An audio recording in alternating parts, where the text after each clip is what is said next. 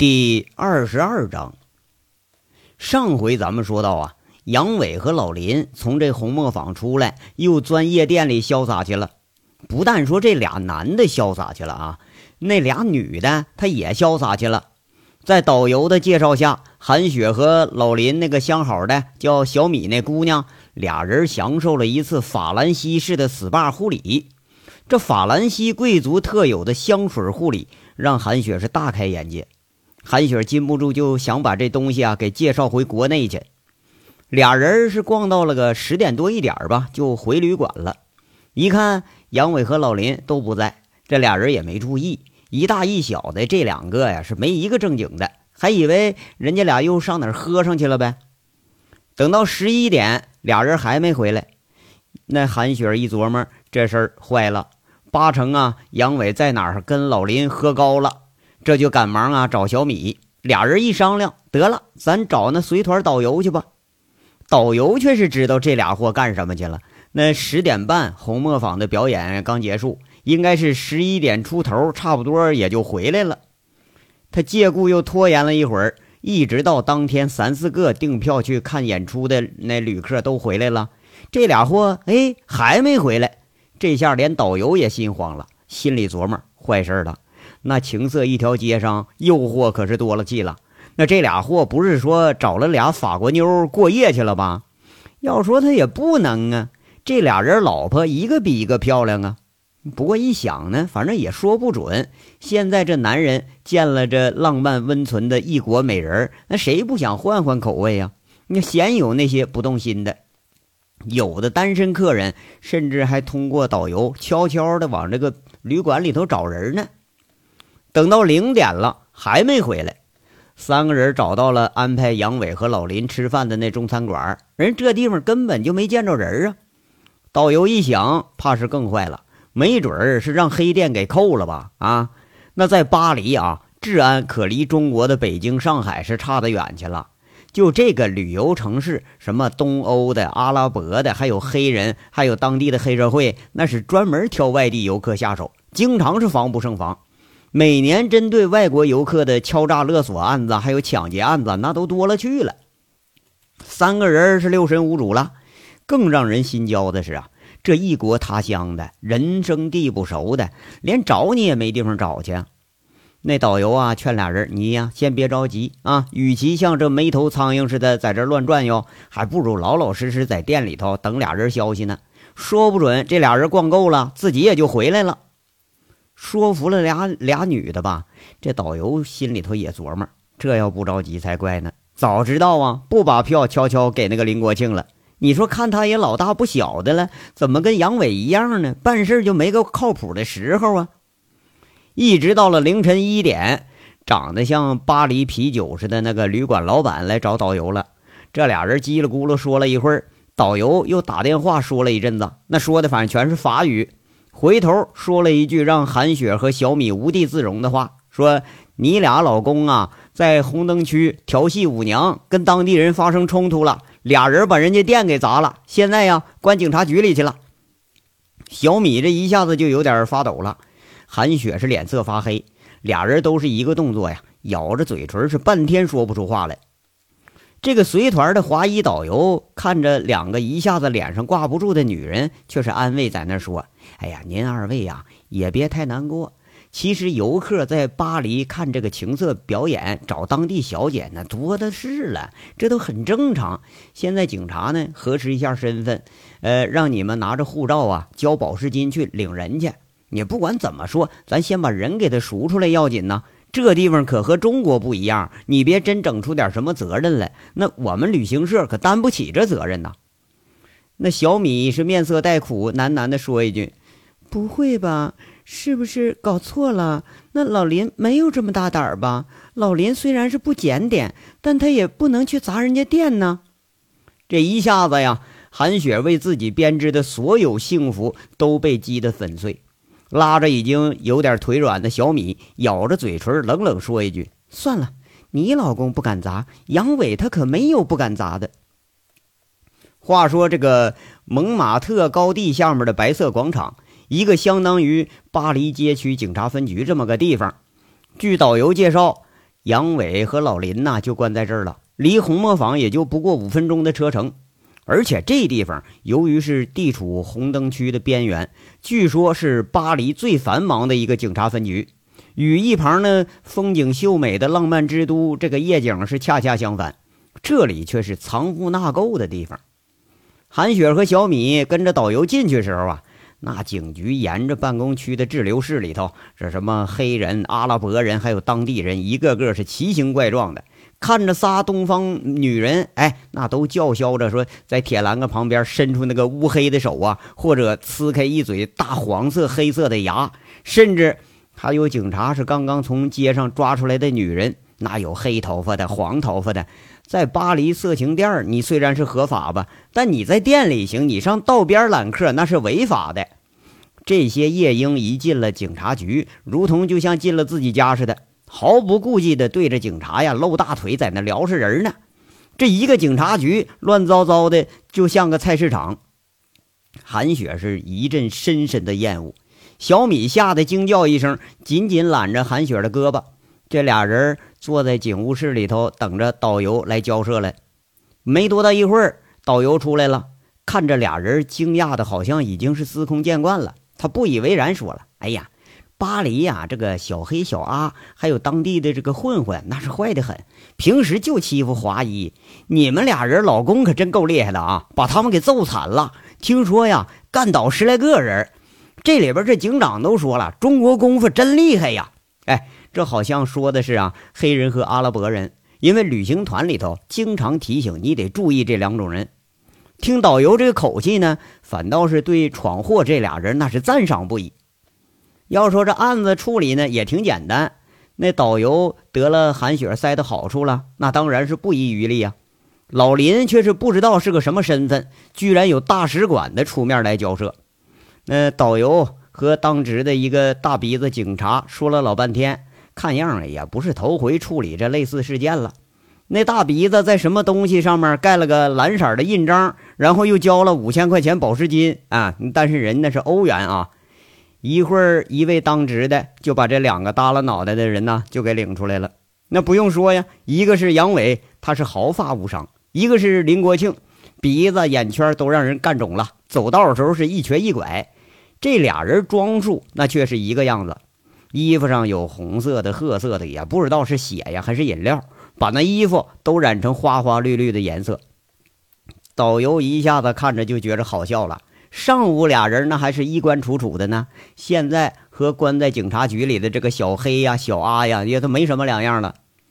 杨伟啊，这回是没有了刚才打架那个豪气了，贼头贼脑在这看着韩雪，只怕是这呃这人前的暴风雨立马就得要来。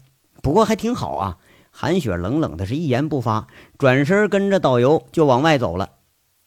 那老林他可就拽上了，那挂了彩，好像是英雄受伤了似的，由小米在这搀着，一路上大吹自己是如何如何的神勇啊！今天是放翻了几个几个老外，大长中国人的志气了。刚刚哭过的小米，现在他可是有点哭笑不得了。杨伟这心里琢磨：他妈的，这回这事儿可是丢了人了。等回到了下榻的旅馆，导游休息去了。老林和小米一进房间呐，就听里头是哭的厉害，哎，在夹杂着老林的叫声。一听得，这是闹上了。这俩不是两口子，那都闹得这么厉害。看看韩雪一言不发的走在前面，杨伟悻悻的啊，在背后在那跟着。哎，现在还真是有点六神无主了。你从红灯区被警察带走，用脚趾头想，那也知道这是没啥好事啊。关上门之后，韩雪看着愣愣的这个杨伟，说了：“杨伟，你有没有什么向我解释的呀？”“嗯，解解释？”杨伟当时愣下神儿，“那解释啥呀？不就打架了呗？那为什么去那种地方啊？”韩雪盯着杨伟，那眼睛好像是要刺穿他似的。我那我我老老老林那那，这杨伟讪讪的，半天也解释不出来，好像哎是他自己不愿意去的啊，别人拽着去的似的。韩雪是咄咄逼人，这关老林什么事啊？你就说你。杨伟讪讪的在那说：“我那什么就闲着没事儿嘛，完了我就和老林去逛逛去。我那我我可啥也没干啊！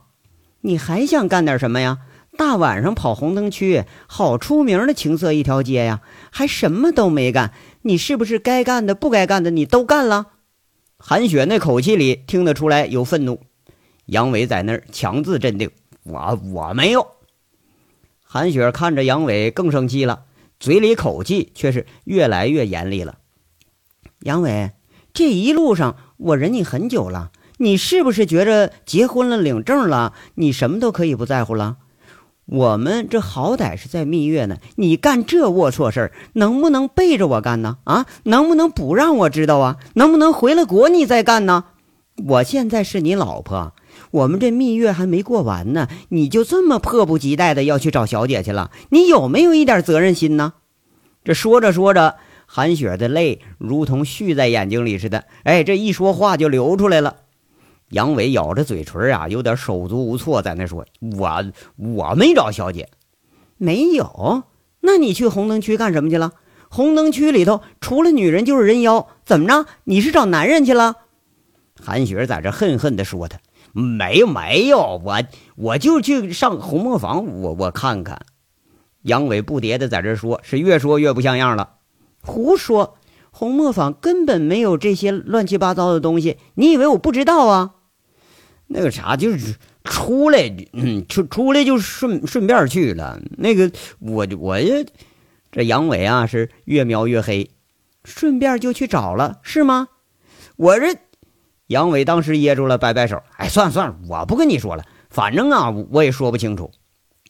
杨伟，韩雪上前几步，拦在杨伟面前，你算不算男人？自己做的事儿，自己都要否认。警察都说你们非礼舞娘才打起来的，你可真英雄啊！啊，非礼外国舞娘，砸店搅生意，你从锦绣一路砸，现在都砸到法国了，你可真行哈！哎呦我操，我还非礼舞娘？你瞅那舞娘长得跟个女鬼似的。杨伟在这说着呀，马上明白了，哎呀，自露阵脚了。他一下子打住了，捂着嘴，他只想扇自己俩耳光。这你说又他妈说漏嘴了呢？这是，这么说你还是找了？韩雪一下子把话把揪住了，杨伟一下子懵了，他糊里糊涂说着：“雪儿啊，就不是那么个事儿，他们是讹我们钱，我们没给，这就打起来了。你什么都没干，人家凭什么讹你钱呢？你不进去，人家怎么讹你钱呢？怎么着？警察冤枉你了？”韩雪却是看着杨伟这副样子，是越来越生气，声音是越来越高：“我这，哎呀，这是讹人！你也混过，你又不是不知道，那随便编个理由就成。警察怎么能知道啊？啊，那他们都说鸟语的，我压根我没听懂啊！”杨伟说着呀，脱了衣服就要进卫生间去了。你别走，你给我说清楚，你把我当什么人了？我这我那我我说不清楚了，我。杨伟现在还真是有点理屈词穷了，一拍门进了卫生间，干脆把自己反锁里头了。这事儿啊，杨伟是咬死了嘴了，不能再胡说了啊！越说越不清楚，干脆把嘴闭上得了。杨伟，你混蛋！你有本事你不把鬼魅引到这儿来？你王八蛋！我真看错你了！你给我开门！门外边，那韩雪喊了几声，骂了几句，呃，咚咚咚又雷了几声，踹了几脚这个卫生间的门。两行无声的泪，慢慢的进出了韩雪的脸。遭遇到这种事儿，那真是让一个女人觉着心里发凉啊！特别是在警察局啊，看着那几个一身纹身的鬼魅啊，完了嚼着口香糖就晃悠出来了，让韩雪是觉着分外的恶心。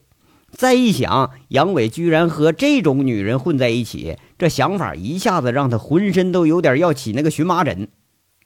韩雪啊，在那嘤嘤嘤，哎，无助的抱着自己肩膀，蹲卫生间门口，开始哭起来了。这又一次觉着呀，自己是被骗的好苦啊！在自己心里头，这个老实巴交啊，把自己当成一切的男人，背着自己却是干的这种让人难以启齿的勾当。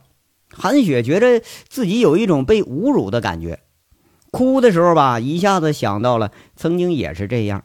曾经在自己和杨伟认识的时候，自己也是这样哭着。第一次赤裸相见之后的那次意外，他一直觉着杨伟啊是个人坏、心眼儿不坏的男人，他原谅了杨伟。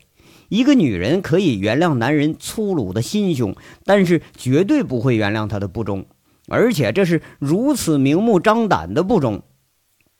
卫生间里边哗哗的水声响起来了，这韩雪的思绪啊，却又是在那乱飞，又想起了那次听到酒醉以后杨伟嘴里吐出的话是“萍姐”，就像那样时候一样的伤心。他知道了杨伟和薛平曾经的暧昧关系。韩雪曾经想到是远走高飞之后俩人分开，却没想到最终是被杨伟的诚心给打动了。原来呀，就是没想到这事儿隔了这么长时间，同样的事儿这他又发生在自己身上了。如果说一切都可以原谅的话，那这一次让自己怎么再去原谅他呀？憧憬了这么长时间的幸福和安宁。这一刻，一下子全都化成了泡影。这还是我丈夫吗？居然会在蜜月的时候去逛夜店去？这是我日日夜夜缠绵着的丈夫吗？难道说所有的男人都是婚后才露出真面目吗？那杨伟原来也是这样吗？自己或许是以前从来都没看清楚过这个人。那无数个和杨伟曾经在一起的点点滴滴，一下子涌上了心头。韩雪却是越想越生气。